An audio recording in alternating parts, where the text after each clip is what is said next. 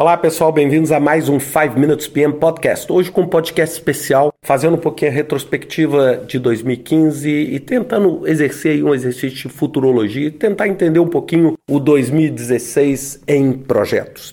Mas sem dúvida nenhuma, né, se a gente começar a, a tentar analisar esse ano, foi um ano muito desafiador. Né? Foi um ano muito desafiador, principalmente falando aqui em português para o público brasileiro. Foi um ano é, onde a gente pôde enfrentar diversos desafios em vários projetos de capital, projetos de investimento, projetos sendo cancelados e onde muitas vezes a habilidade do gerente de projeto não foi necessariamente no cenário mais otimista, foi muitas vezes num cenário de gestão de crise, como um artigo que eu publiquei há uns, alguns anos atrás sobre cancelamento de projetos, sobre redução do escopo de projetos, redução de prazo de projeto, tentando é, oferir resultados mais rápido talvez menos sustentáveis e, é, sem dúvida nenhuma, uma aversão completa ao risco. É um dos fatores muito grande e muito, muito impactante, muito evidente quando a gente tem um cenário de crise como esse, é uma completa aversão ao risco.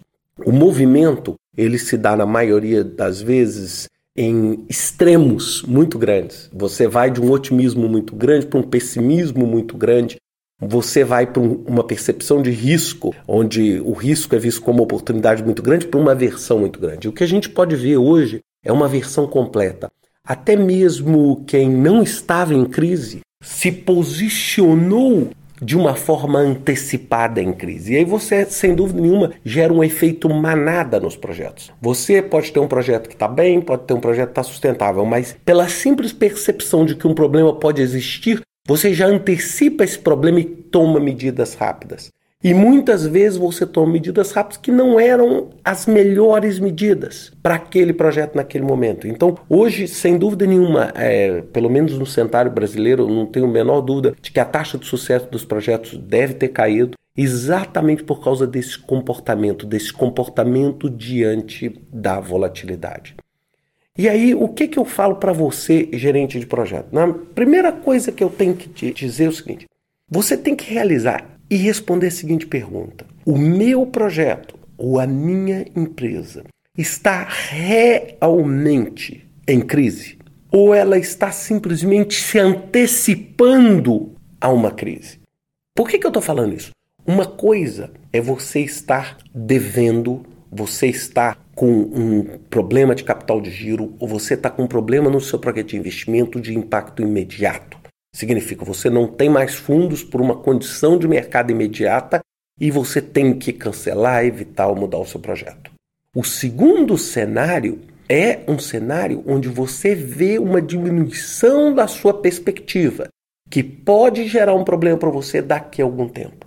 Por que esse entendimento é importante? Porque esse entendimento vai te promover ações de gestão de crise muito diferentes.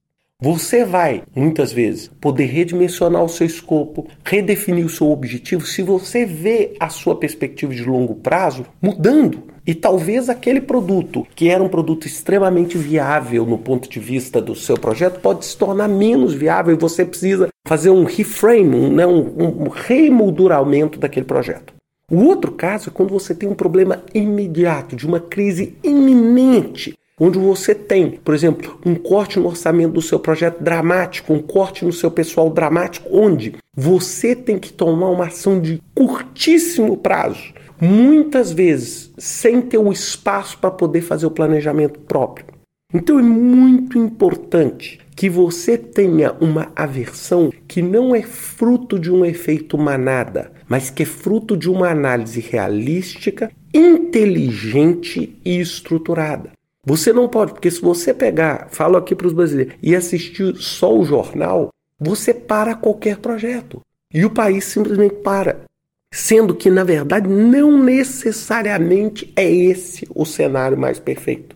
Então é muito importante que vocês entendam como lidar com essa volatilidade.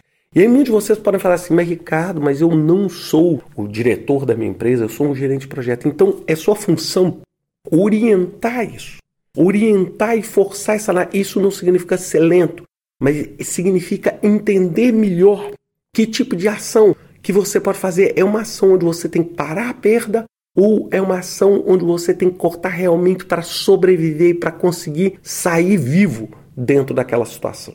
Uma mensagem final que eu queria falar um pouco de, de perspectivas para vocês. Primeira coisa é você entender que o cenário em 2016 deve continuar muito próximo do cenário de 2015, com essa mesma volatilidade, com esse mesmo efeito manada.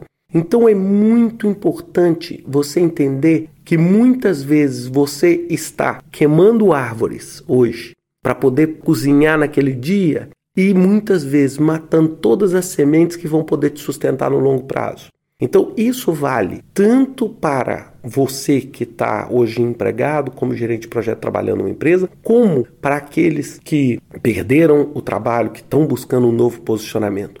Cuidado para você não tomar decisões de curto prazo que vão diminuir sensivelmente a sua habilidade, o seu perfil e a sua trajetória profissional no futuro.